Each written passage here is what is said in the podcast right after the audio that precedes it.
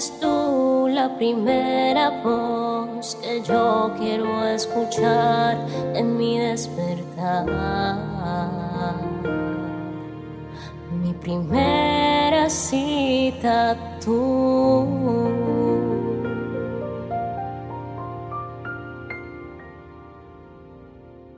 porque mi primer encuentro es contigo, Espíritu Santo.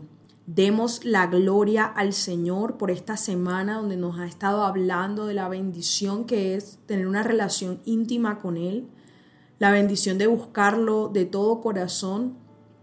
Demos gracias a Dios por ti, por tu vida, por tu familia y porque te encuentras conectado con Él y con su palabra y también estás dando tus pasos para tener una relación con Él a través de este devocional.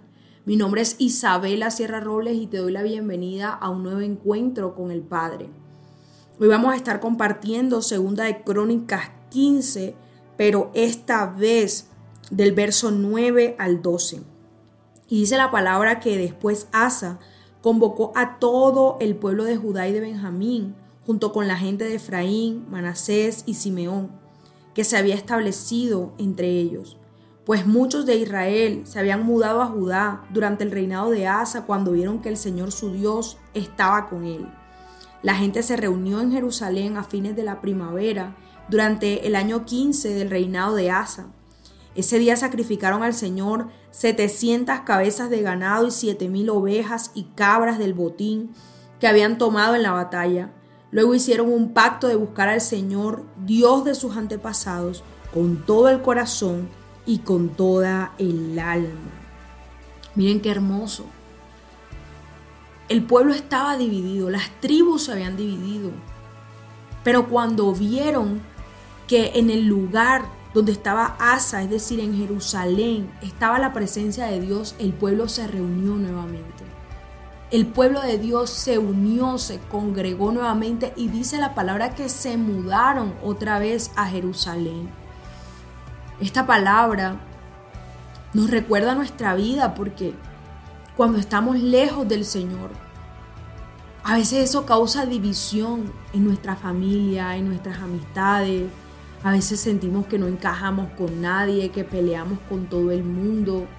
Y eso trae división, trae que nos alejemos, que dejemos de hablarnos, que nos guardemos resentimiento, rabia, rencor, odio. Yo recuerdo cuando Dios no estaba en mi corazón como lo está ahora y no me costaba nada dejarme de hablar con alguien por mucho tiempo. En verdad no me dolía, no, buscaba la manera de pedirnos perdón y arreglar las cosas, sino que vivía así, como con ese rencor en mi corazón y tomaba la decisión de alejarme unilateralmente y no buscaba la manera de reparar las cosas, pero aquí vemos una reconciliación entre el pueblo de Dios Aquí vemos una reconciliación entre las tribus de Israel, que para Dios eran un solo pueblo, que para Dios eran una sola nación.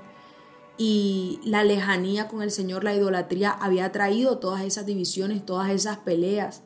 Pero hoy el Señor nos dice, cuando reparamos nuestro altar, reparamos también nuestras relaciones. No solamente se arregla tu relación con Dios, sino que Dios pone en orden el resto de tus relaciones. Dios llena de amor el resto de tus relaciones. Dios llena de paz y de respaldo el resto de tus relaciones, sean familiares, sean amistades, sean laborales. Dios las pone en orden. Y el amar a Dios y el poner a Dios en el centro de nuestro corazón trae paz, trae amor, trae gozo, trae alegría a nuestros días. Y lo más hermoso, este pueblo se reunió y hicieron un pacto de buscar a Dios, el Dios de sus antepasados, con todo el corazón y con todo el alma. Es decir, Dios es un Dios de pactos. Desde el Génesis hasta el Apocalipsis estamos viendo que Dios hace pacto con su pueblo, que Dios hace promesas con su pueblo y las sella. Y la promesa más importante fue la de la vida eterna que selló con la sangre preciosa de Jesucristo. ¿Por qué tú no puedes hacer un pacto hoy de buscarlo de todo corazón? El pueblo se reunió y dijo, lo buscaremos con todo el corazón y con todo el alma. Ellos prometieron que lo buscarían de verdad. Es decir, no vamos a dividir nuestro corazón, no vamos a dividir nuestra alma, nada va a ocupar el lugar que Dios debe ocupar. Es decir, vamos a buscarlo de verdad. Y la palabra tiene promesa para eso porque dice, me buscaréis y me hallaréis cuando me busque de todo vuestro corazón. Es decir, hoy es un día de pactar con Él. Hoy es un día de decir, Señor, me había alejado de ti, me había alejado de muchas personas, pero hoy decido buscarte nuevamente y buscarte de verdad, con todo mi corazón y con toda mi alma, porque así lo dice el mandamiento.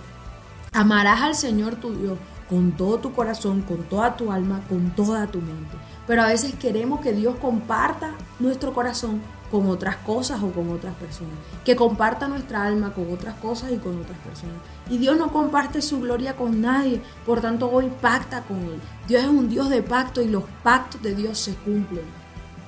Él cumplió con darnos salvación, Él cumplió con darnos perdón, porque nosotros no podemos pactar también y decir, Señor, voy a buscarte de verdad y lo cumpliré, Señor, voy a buscarte de verdad.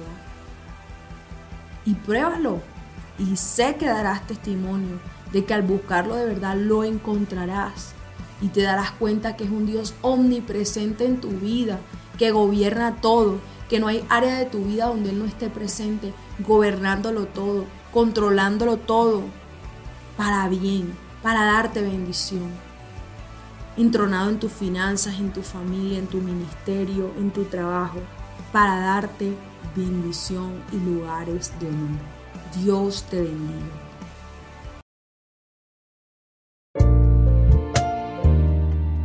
Al compartir este audio, la palabra de Dios tocará más y más corazones. Recuerda seguirnos en nuestro canal de YouTube, Hablemos de lo cotidiano, en Instagram y Facebook como Isabela Sierra Robles.